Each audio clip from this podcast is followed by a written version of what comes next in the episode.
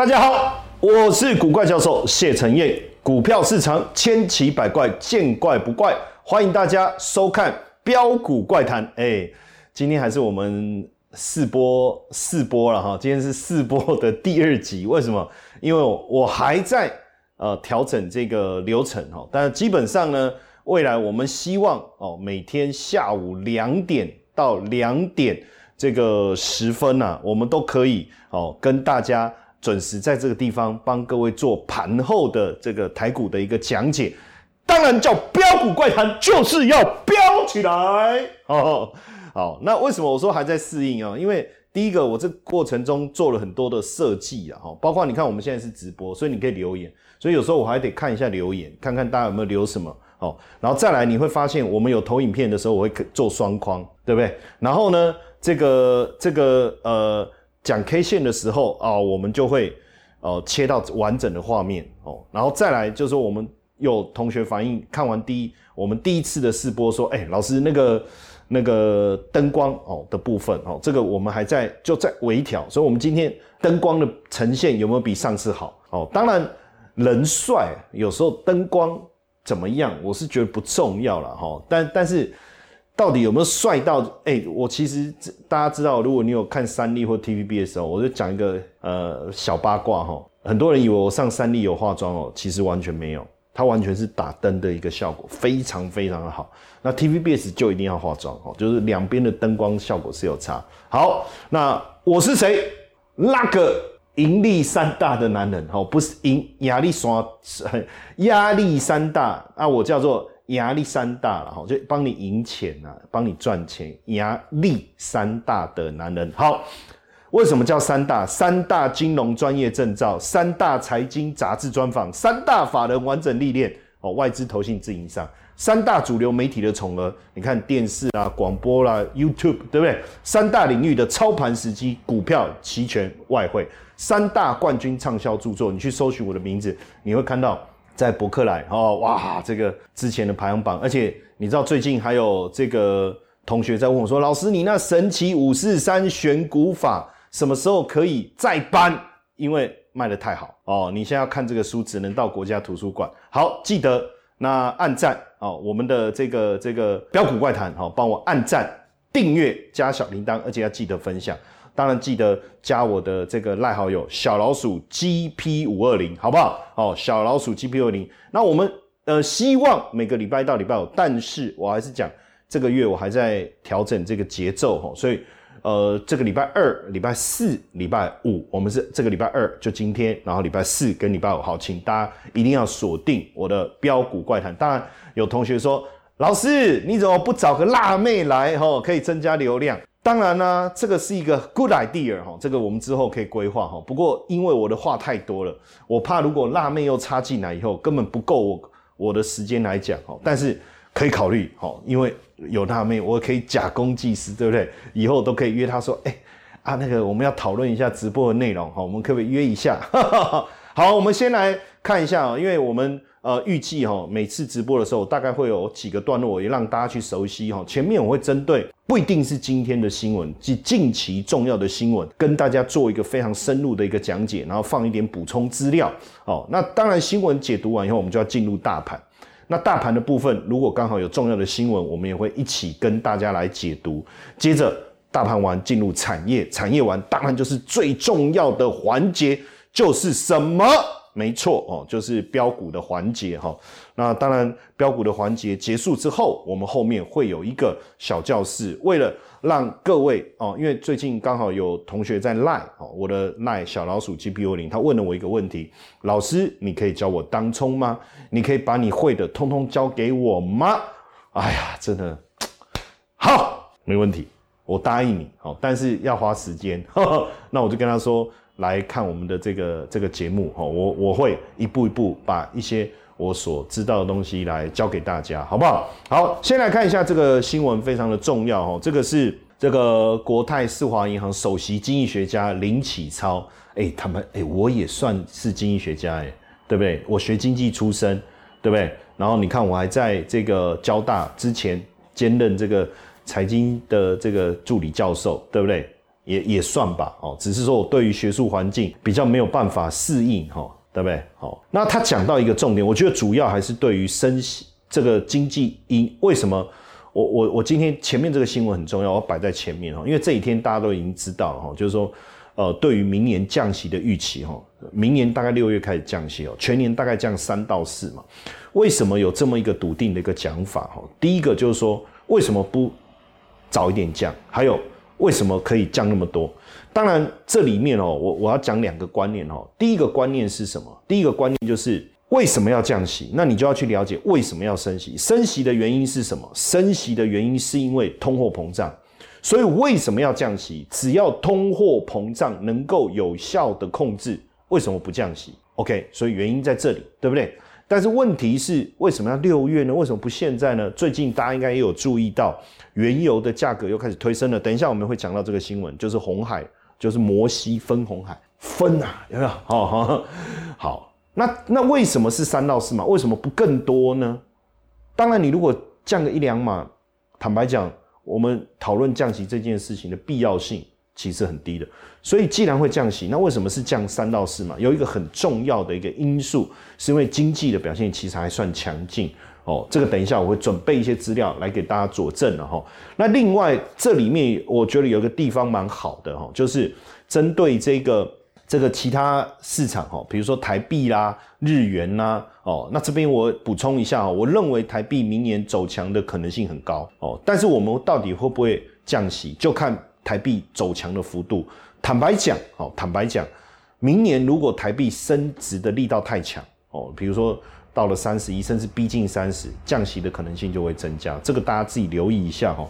那日元的部，日本的部分，我认为明年升息的可能性还是不高了，还是不高，还是不高。除非说，除非说这个这个日元哦，这个升值的幅幅度太强哦，升值，因为坦白讲，你说哎，升值的幅度，呃，简简单来讲哦，台币如果升值很强，那我们就降息阴印，对不对？我们是不是就降息阴印，对不对？好，为什么？因为利差会缩小嘛。那日元的话，如果说呃升升值的幅度很强，那不是也要降吗？可是也没得降啊。好，所以明年整体来看，如果日元升值的幅度不够大，升值的幅度很大，要降息也没办法降。那如果升值的幅度不够大，那不是也也不用采取任何的动作嘛？好，所以我认为明年日元应该维持持平哈。那这我们往下看哈，我跟各位分享哈，就是说我们从这个利率点阵图来看哈，发现呃基本上应该就是呃明年降息的区间大概就是落在三码到四码。我们从利率点阵图来看，你看二零二四年哈，基本上大家。预测明年利率的位置大概就是落在四点六二五，哈，四点六二五，好。那再下一个呢？我们再从这个经济预测，你各位可以看到经济预测上面的一个资料哦。实际上就明年整体经济的表现来讲，大概落在一点四。那这个呃，今年是从原本的二点一调高到二点六，表示我们经济是好的。所以经济原本经济强劲的情况下，就能够承受升息，对不对？好。那升息把通膨控制住了，那接下来高物呃高利率所带来的后坐力对明年产生影响，所以你看二零二四年它把经济经济预测从一点五调降到一点四哦，那所以在这个情况下，如果通膨能够压下来，比如说能够压到呃我们就讲 PCE 好了，能够压到三以内的话，那当然要降息啊。那失业率如果因为高利率而冲到四以上哦，因为目前整个这个失业率的部分来看，哦，目前还没有看到明显的一个攀升嘛，对不对？哦，所以如果失业率明年它预测是四点一嘛，所以冲到四以上，那基本上基本上哦，那当然降息就很有它的必要性。所以为什么大家抓六月哈？那你特别注意一下哦，在在资料上面的最右下角哦，呃，有一个这个这个二点五这个数字，就是最后。的利率的目标，所以为什么我大胆的跟各位预测预期说，接下来整个降息未来几年大概降多少？大概降百分之三的原因，大概五点二五减掉二点五是二点七嘛，大概抓百分之三。所以在这个条件之下，我补充一句话就好：如果会降降息会降百分之三，送分题就是告诉你债券价格要涨百分之五十。那现在债券的 ETF 涨了百分之二十，所以简单来讲还有百分之三十左右，它不会那么那么那么绵密嘛，就是刚刚好左右的空间哦。所以因为刚好也有同学在赖啊，小老鼠 GP 我领，大家记得加我的赖，就问说啊，老师那那个。那个债券真的还可以投吗？哦，其实我顺便在这边回答。好，那下一个资料呢，我们来看一下哈，这个很有趣哈，因为联总会突然之间的一个转变哦，从原来叫 pre-major 哦，然后呢变成说，哎，应该你看这英文哦，为什么今天要特别秀这个哈？那我原因是因为我要告诉各位，其实我英文能力是不错的。pre-major 就我预先去预测说，哎，什么时候要来降息？他说这件事情太早。哦，不需要去做这件事情，叫 pre-major，对不对？但是突然才一个礼拜的时间，就告诉我们，哦，就告诉我们说，哎，是时间来讨论什么时候要做。记得哈，降息叫 rate cut，哎，这个很有趣嘛，对不对？跟剪头发怎么讲？剪头发不是 cut hair，叫 hair cut，对不对？剪头发叫不是 cut hair，是 hair cut。所以降息不是呃不是当瑞，我们不能讲当瑞，对不对？哦，这样就逊了，就不够专业，叫 rate cut，哦，就是我把利率往下，哦，往下一个礼拜的时间，好，我们来看一下为什么哈。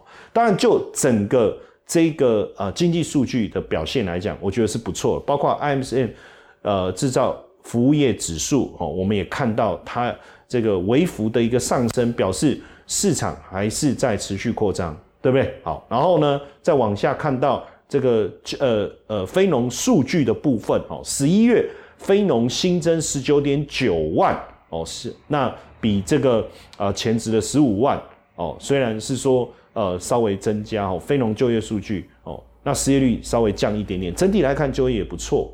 那就这个信心的一个部分来看，消费信心的部分，我们看下一张哈，密西根的消费信心哦。也升到了六十九点四，所以这种种的状况来看的话，其实他也看我我的意思是说，经济数据的强劲哦，让我可以让我联总会可以放手去升息，但是未来升息呃通膨的目标一旦解决以后，当然就要开始降息。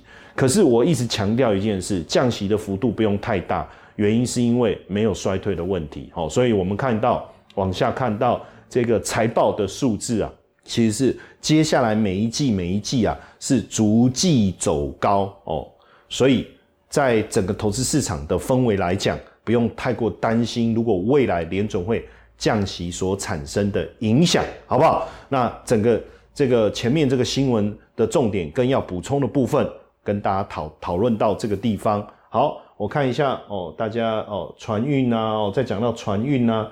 讲到铁矿石啊，哦，散装啦，哦，好，那没有问题哈，没有问题。好，那当然这个新闻很重要哈，就是在讲到这个，呃，这个这个这个呃马斯基哦，最近这个红海的一个状况哦，实际上这边哦有一个非常重要的，因为我昨天晚上刚好在这个东森财经的新闻网，我有特别去解释这整个情况哦。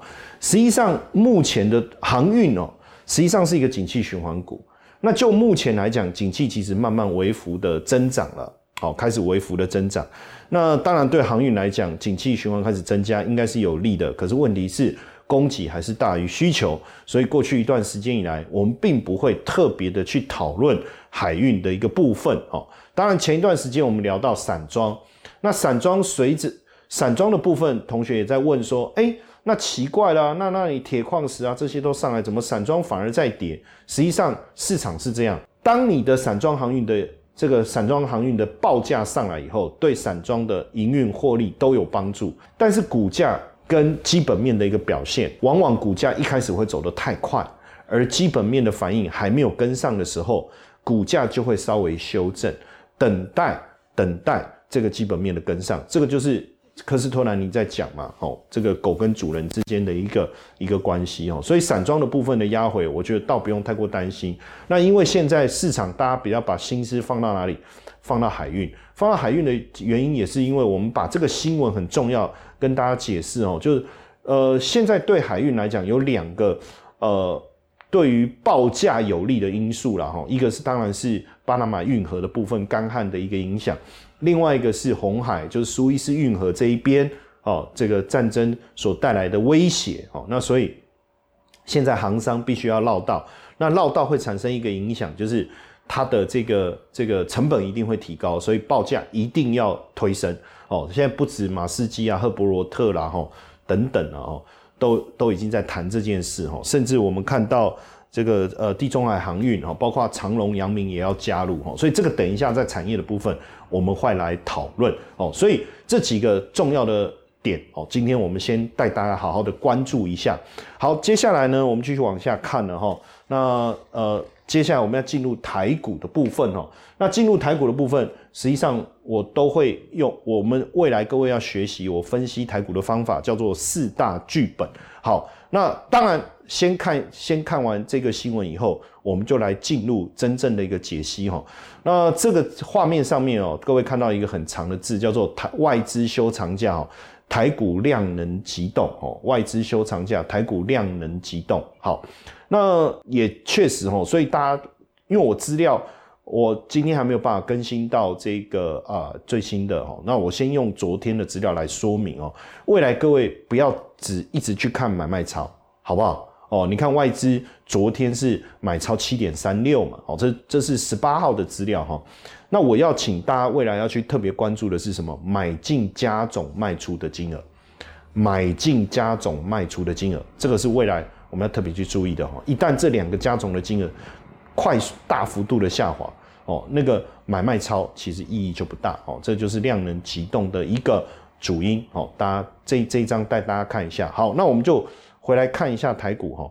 实际上就今天的一个成交量来讲，其实也还 OK，三千两百亿左右嘛哈。那对应一下这个呃昨天的一个成交量也差不多在三千两百多亿。那这个算量缩吗？当然，你特别跟这个呃上个礼拜五四千接近四千五百亿来比的话，确实看起来是量缩。可是实际上，它上个礼拜五大量的原因当然是富时指数的一个调整哦，所以有很多的 ETF 哦，那它必须被动的跟着这个指数的调整哦来做一个变换，所以在上个礼拜五的时候，这个量大量的一个涌出，主要原因在这里。所以我会去看礼拜四的量，那礼拜四的量在三接近三千九百亿，其实量能就有上来。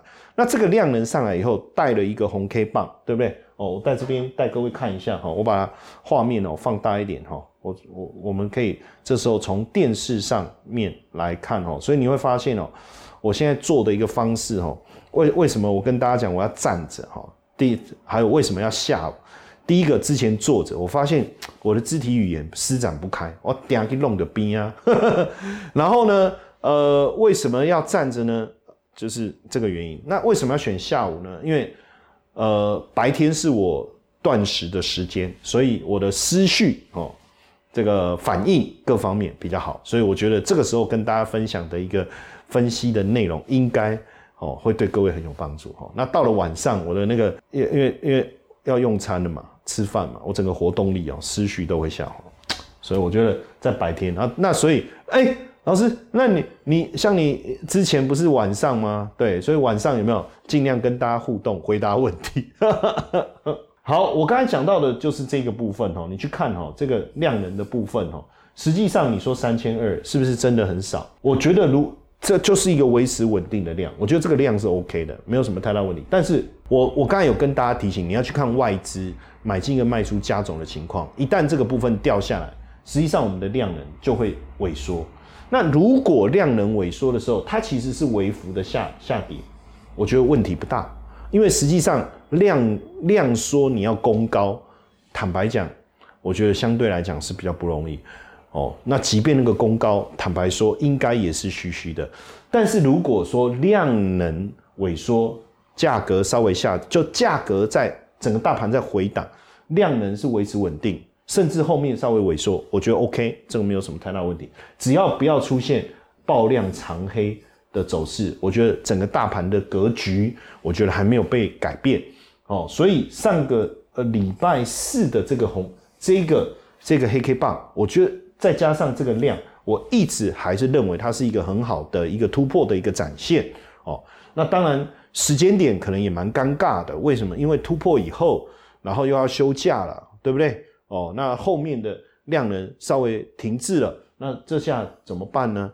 对不对？把人家的这个情情绪，哎，这个心灰亏，或者心灰亏你，你让人家开心了，就突然之间你转头就走，这什么逻辑哦？不过他去忙一下就回来了，是不是？所以后面如果整体来讲，大盘要再走一波，我觉得应该就是看我看一月二号，对不对？我觉得真正的时间点应该是落在一月二号，然后一月二号，当然这这这几天我省略，我就点点点，好不好？我觉得一月二号量再出来，然后这个盘在攻，然后外资的买盘回来，基本上后面的行情大概就可以很正常的去思、去分析、去操作了哈。所以现在的量能相对来讲稳定，但是因为并没有呃，你你会发现大家的操作的节奏都稍微停滞了，所以这个时候你要去谈 AI 产业，你要去谈半导体产业都 OK，可是你不会看到强劲的买盘，你也不会看到延续性的攻势。所以这一两个礼拜你会觉得很纳闷，为什么之前涨的股票最近在修正，或是原本在攻的股票也停了？原因在这，因为真正的火力稍微休息了。那可是这段时间资金还是要操作，所以你就要有足够强的议题在后面，在后面加持哦。那这个足够强的产业议题是什么？我们等下讨论。所以在这里呢，我还是要跟大家分享一个很重要的一个观念，就是我们的四大剧本哈。当然，现在的剧本进入了一个状态，哈，这个状态叫做呃以盘代变，哈，以盘代变。为什么每次讲这个这个的时候，我都很想笑，哦，就是如果你发音不对的话，就会变成大便，是不是？好，我会用两个呃很重要的指标去看啊，一个叫布林轨道的宽度了，一个是 ATR 哈。那 ATR 的部分，我们等一下在呃古怪研究室的时候再来教大家，这到底是什么哈。当然，现阶段来讲哦，呃，整个轨道在收敛哦，代表还没有正式的有一个呃喇叭喇叭嘴哦，就说如果轨道整个开口的话，这个喇叭口就是就是你会看到布林轨道它会出现这个喇叭开口的一个情况，我给各位看一下，目前来看哦，目前来看，实际上整个轨道收敛以后，慢慢稍微放开哦，有没有？慢慢稍微放开，这是好事，因为代表开始要有行情。这里这个垂直的这个距离开始慢慢放开了，哦，代表开始要有趋势性的行情。那但问题是这个 ATR 呢还没有上来，所以代表这个热度还没有烧开，这个热度还没有烧开。那这个热度要烧开，需要什么东西？需要热情，冬天里的一把火，你要有人去点燃，去点燃，把那个热情把它点燃开来，那是亮。可是我刚才就讲，这一两个礼拜哦，你你要把那个热情点燃开来，所需要的火力，可能还没有办法完全的补上。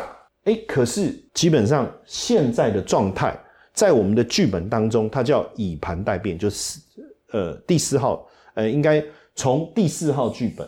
哦，原本是开口是收敛的，然后呢，ATR 在相对低档区，这个原本是四号剧本，可能要进入的是一号剧本。一号剧本是什么意思？就是我的 ATR 还是在这个低，我 ATR 在低，呃，四号剧本就是我 ATR 在低档，我的我的开口在收敛，这叫以盘待变。好，即将要变了哦，即将要变了哦，是不是这个要浴火重生了呢？哦，一号一号剧本，我们把它叫做浴火重生。哦，那二号剧本就叫展翅高飞。好，所以我们现在是以盘待变，或是卧薪尝胆。哦，或是哎，那个天蚕变里面有一个，不是他用那个，就是把自己包在一个茧里面，有没有？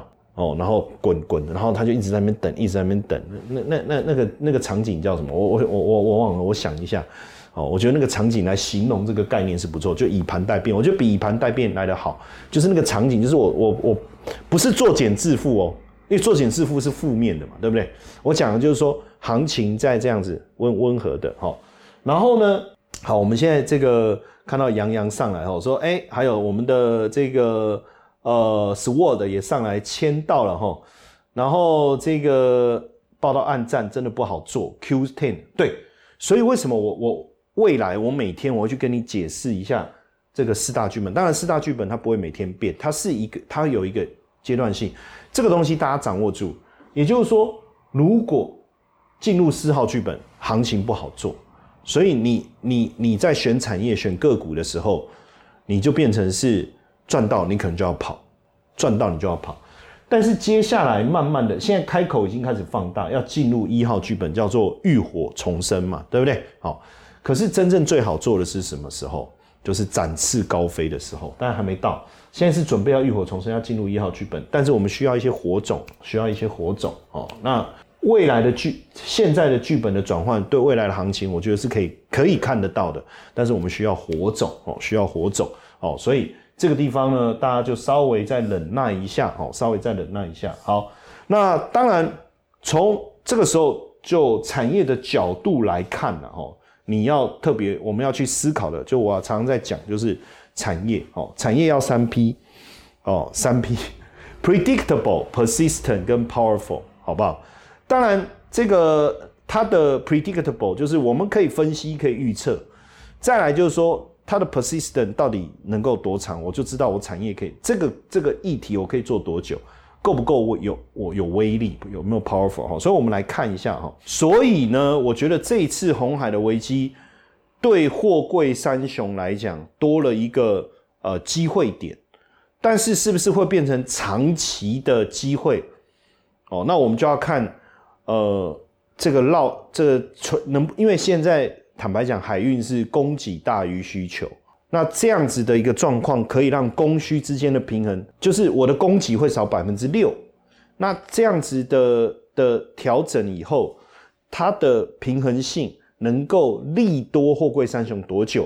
那要看整个这个呃红海当整个战事的一个状况哦，所以这是一个，这就是我们刚才在讲的一个所谓的产业上面的一个状态，好。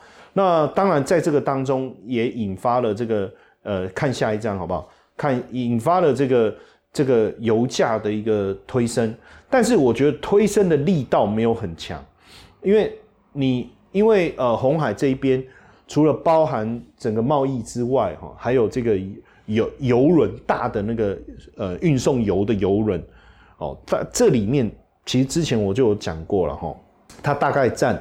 这个整个呃全全世界用油的百分之二十四、二十五左右，哎，可是油价我我看到没有大幅度的一个推，还没有大幅度的推升了哈。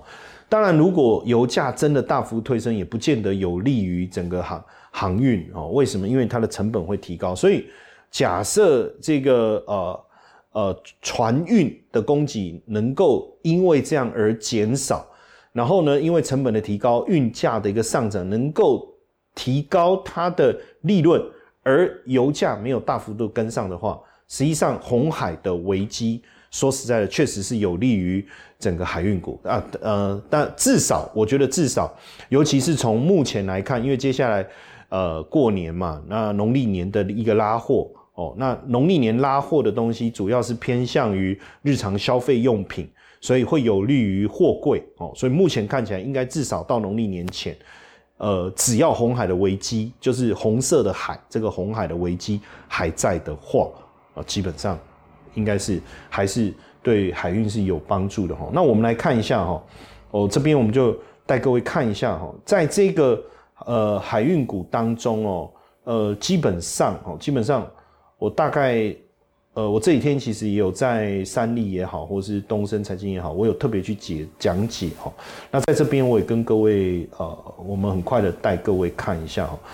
在这里我自己个人当然会比较偏，有人会认为，应呃，他他有的人会比较喜好的是货柜，可是在这里哈，我觉得货柜是 OK，因为刚刚我们已经讲了这整个状况嘛，对不对？那货柜的部分我等下解释哈。但我觉得说，在我来看，很直接能够呃受惠的。其实是这些就所谓的呃货呃货运承揽业者，就就是像台华投控，哎，我觉得他很厉害。为什么？说真的哈，我我觉得他之前讲一一张不卖，奇迹之来以后，他红了嘛。那红了以后，你注意看哦，我我这这个时间拉的比较久哦，大家，呃，好，我知道了，我我换周线好了，我用周线这样图，大家再看，会会会比较清楚。最近的量上来，所以我量我不用再特别的去琢磨。我想要讲的是说，你注意看哦，我从图形上哦，你有没有发现，这个是外资哦，九月九月开始它连买了四周，然后中间停了两周。所以一开始的时候，很多人去关注到台华的外资的买盘进来，哦，外资的买盘进来，然后外资的买盘进来以后，大家就在就在关心，就是说，哎，是不是是不是有什么事情要发生？哦，那因为买台华，你等于间接买了长隆跟阳明，因为台华持有阳呃长隆跟阳明的的股票，哦，那因为如果是货柜的价格上来，那实际上，哦，实际上。就是呃承揽的部分并没有很很很紧绷的话，其实货柜也走不久。但是我们看到，当这个价格进来的时候，很多人就联想说，哎，是不是呃大家开始要拉货了？所以开始呃承揽业者的订单开始增加，大家开始要抢仓了，因为农历年。那这样是不是长荣海运是 OK 的？哦，所以其实我觉得台华是一个我要操作。呃，海运的一个非常好的一个参考指标，当然，你也可以操作它，因为现在其实说实在，才刚严格讲起来了，第一次的突破有上影线，并没有真正的成功，第二次才算是第呃这一周才刚上来嘛，这里还没有算真正这一周也还没有算很强劲的突破嘛，这个礼拜，那这个礼拜其实才涨两天，那当然你说现在追是不是又会短套？有可能，因为现在很多人喜欢做隔日冲。哦，昨天行情上来了，今天上，今天这个顺势，这个呃，昨天买的，今天卖了，有人今天去追的，可能他明天又卖掉了。那而且现在呃，很多人的操作模式他会怎么样？他在前面前面几天在布局现货的时候，他会同时去买进这个权证。那比如说他昨天大买这个股票，他又大买权证。然后呢？但当然，这一档有没有这么做，我不晓得，因为我我我必须要去查查一下。但我的意思是说，现在这种短线的冲刺，有时候你去追高很容易被套的原因是，他买股票马上接加着买权证，然后隔天他马上一开盘他就把权证倒出来，逼着自营商又要把股票卖出来。这有一些细节的操作，这以后我会再跟大家分享。所以现在很多股票它没有办法像过去一样，以前主力锁股票。是一路锁上去，现在要锁股票不容易，再加上有这种所谓隔日冲的的势力进来以后，然后他又去吃自营商的豆腐，就会有短线震荡。所以等一下回到日线，我们再来讨论一下操作的细节。那所以你看哈，在这里哈，几周一二三四五六七八九，连续九周哦，今这个礼拜第九周，所以你会发现其实早就有呃呃资金锁定了，早就有资金锁定了哦，锁定了。所以，假设就产业的角度来讲，第一个，目前我们刚才讲了这么多，海运可不可以 predictable？可以，我可以预测，大概就是农历年前这一段，我大概可以知道会有什么样的状状况。那有没有 persistent？呃，至少不是两三天的一个议题。我觉得像之前那个，呃，那个那个内流感哦，就是梅将军那个议题，大家在问生计，我都说不要追，因为我第一个我没办法预测。后面的状况我就不好分析。再来，你能持续多久？这是我打的问号嘛？虽然 powerful，三批只有一批，一个人玩不起来，对不对？好，那现在我讲的这三件事情，目前在海运身上是 OK 的，剩下只是个股的操作技巧。我们等下来讨论哦。所以整体来看，呃呃，从基本面、从产业的方向来看，基本上是 OK 的哦。那因为它又持有这个。这个长隆跟阳明哦，那当然回到这个长隆跟阳明身上哦，长隆跟阳明身上的时候，很多人也在问说，那这个可不可以哦？基本上，那你要从什么角度去看哦？如果你要从长期投资的角度去看，我们看股价净值比哦，那它的净值大约落在这个两两百一到两百三左右，就要要查一下最新的数据了哈。那所以股价净值比偏低，没有错。但问题问题是你是要做长期投资吗？哦，那如果不是，你要抓抓这个议题，就是那那你就要去观察近期的一个一个一个价格的变化。但是因为说实在的，我觉得坦白讲，股要操作的时候，呃，到底是像台华这样的比较好操作，还是长隆、阳明比较好操作？哦，我觉得这个大家可以去思考。当然，过去长隆、阳明也创造了一个股价的一个奇迹嘛。哦，当时全世界疯，呃，全台全全不能讲全世界啊，就是说全台湾的资金都都在疯狂的涌入，在投资这一两档股票，然后它的呃成交的比重占整个台股的。比例非常高，等等，是不是能够再一次？我觉得很难度是比较高的哈。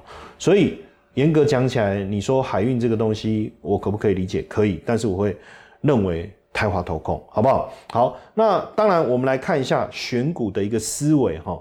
就选股的逻辑上来讲，哦，选股的逻辑上来讲，我会建议两个重点，我们就叫选股要 SM。第一个，未来各位，你你的股票要强，要要力道要够哦。那我会。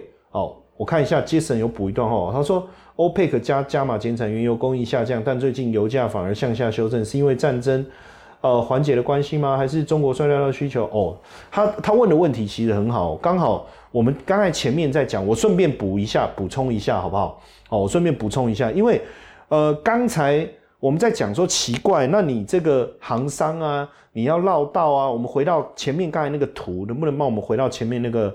那个有有地地中海的那个图，好不好？哦，我们稍微往前哦，这这张图哈，我们刚讲要要绕到好海好望角，对不对？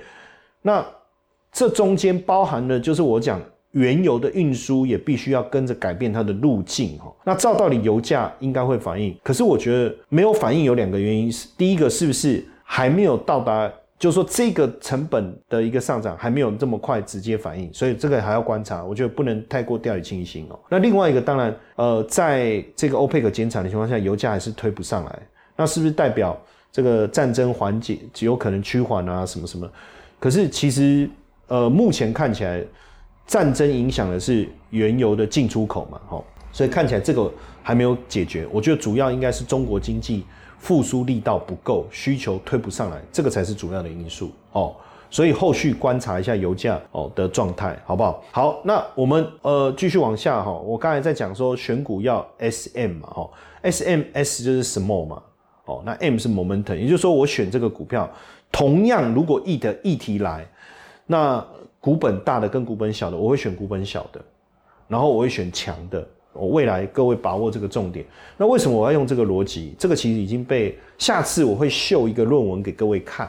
哦，就是透过长期持有小型股跟呃，就是涨 momentum 动力比较强的股票，它所能产生的差异性是什么？哦，这个我下次会带各位看。好，那所以刚才当然我就举了这个台华嘛，吼。那我们现在就回来看，假设是。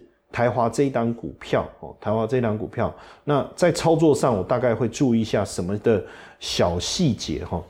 那因为呃今天的这个这个今天的量能上来了，对不对？哦，今天的量能上来哈。那实际上啊，我觉得在操作上你强势股哈，你大概掌握两个细节就好，一个是均线的的结构哦。那因为强势股，所以我当然我会以十日均线为主。再来就是量能有没有失控哦，在这个地方我我很多东西我以后会陆陆续续教大家，但今天呃我们先谈这个这个重点哈，就是如果我一个股票有产业热度，我也选上了，我也很喜欢，然后我决定要操作，那我总是会有一个波段的一个操作的思维，你不用去管波浪理论哦，只要当然波浪理论，嗯，这样我这样讲也不对哈，就是说。波浪理论会去，我们未来会去讨论的是何时我要再去进场，但是我现在已经进场了，哦，或是我我我正在准备要加码当中，哦，或是我续报，不管划那个那这个时候你要去特别注意量，我注意几件小事，几个重点观察。第一个，像今天出量了，坦白讲上影线还没有关系，我们比较怕的事情是什么？我跟你讲，明天 K 线一定要红 K。明天 K 线一定要红 K，如果明天 K 线是红 K 哦，K 天呃，我还是把它画成红色，因为我怕大家误会哈，因为不见得每个人都知道，都都刚好能够呃去看到我要讲的哈。这个假设明天 K 棒是红 K 哦，然后同时盖掉了今天的上影线，坦白讲，这个上影线不足为惧，但我认为这样的可能性其实是很高的哦，那如果是这样，你当然吃个虚报，或是你要你就应该要追了。如果你要买的人，你就要追了，你懂我意思吗？好，那不管我是昨天买、今天买，还是明天我可能追进去，那你说老师，那什么情况下我就不追？好，很简单，明天如果是十字都还没有关系，哦，都还没有关系，它可能后天就冲就冲了，对不对？这都 OK 的。但是明天不可以发生什么事情，明天不可以出现黑 K。为什么明天不能出现黑 K？原因很简单啊，我今天出量了，哎，我跟你在一起，很多人反对，大家都说你渣，那你要对我好啊。出量上影线，人家都说你渣，所以你真的渣了，不行，所以一定要怎么样？红 K 上去哦。那如果你买了以后，你帮我注意一个小细节好不好？哦，你就注意这个宝塔线，宝塔线的逻辑是。不要破三日的低点，股价都维持强势哦。所以我只要留意这个宝塔线，只要宝塔线没有转绿之前哦，这是一个很简很好的我进场以后破断操作的一个进出的一个思维啦。就是说，这个宝塔线还没有转绿之前，我觉得你就续报。那一旦破宝塔线转绿，跑一趟。然后顺着破浪理论之后，我们会再教大家哦，怎么样再重买一次哦，这样就可以。好，那当然节目最后我要提醒大家，我们现在这个还是刚才虽然刚才占掉一点时间，但是我没办法补给大家哈，因为因为我们未来就是两点到两点五十，那万一中间因为有一些状况，我们这个直播暂时必须被迫呃暂停哦，但我还是没办法补给大家，因为我后面的行程是满的哦，我后面的行程是满的，那所以我要提醒大家就是说。呃，未来我们这个礼拜，礼拜二、礼拜四、礼拜五，哦，礼拜二、礼拜四、礼拜五，大家可以锁定我们的这个这个呃直播，好不好？哦，那未来有机会，我们会每天帮各位来做。那最后我要提醒大家，就是说还是要去呃这个这个追踪我的标股怪谈，好不好？追踪我的标股怪谈，然后呢，按赞哦，按赞，订阅，开启小铃铛，而且要分享。那我们希望未来能够做到每周一到周五下午两点，当然这个时间点有好有坏，因为呃期货的资料还没有出来，外资的资料买卖超还没有出来。但是因为如果我是要走延续性的一个思维，其实我不担心这些资料短期内的太大的变动。哦，那如果有，反正我们明天就会把把这个重要的资料把它补上。哦，那因为有每天讲，所以我觉得这个问题不大。哦，那重点当然还是在个股的一个呃分享跟操作上面。哦，那这个会在我们下午的直播会特别的来着重哦。那整体的流程会维持今天这样的一个结构哦，维持这样的结构，我希望对大家有帮助。新闻重点的掌握哦，大盘的思维，我们用什么样的方，我我什么样的思路去解释？当然，在我的节目当中，你会看到更多的是我们思考的过程，跟我们呃为什么要这么做的理由。这可能是我跟其他。的呃，这个节目哦，最大不同的一个地方哦，最大不同的地方，我不会只告诉你就是这样，就是这样，就是这样，我会告诉你为什么，为什么，所以会多花一点时间。当然，如果你喜欢这样的一个方式，也请大家务必按赞，然后订阅，开启小铃铛，同时要分享出去哦。那这样的内容，我相信也非常适合你在重复的观看。那记得呃，加我的赖好友小老鼠 GP 五二零哦，古怪教授谢承彦唯一的。这个正版的赖好友就是这一个，没有其他的。有有人敲你哦，那应该都是有问题的，好不好？好，那今天中间一点小状况，也谢谢，呃，也谢谢各位的耐心的等等候跟体谅。那我们这几天其实都还在适应这些硬体的一个设备，那也希望大家继续支持，好不好？我们今天就到这边了，谢谢大家。那谢谢我们的这个好朋友们哦，谢谢这个 Katie、杰森还有杨洋，好不好？谢谢大家，谢谢我们礼拜四，礼拜四见。当然，礼拜五啊，礼拜四、礼拜五，好不好？好，我们礼拜四、礼拜五见，拜拜。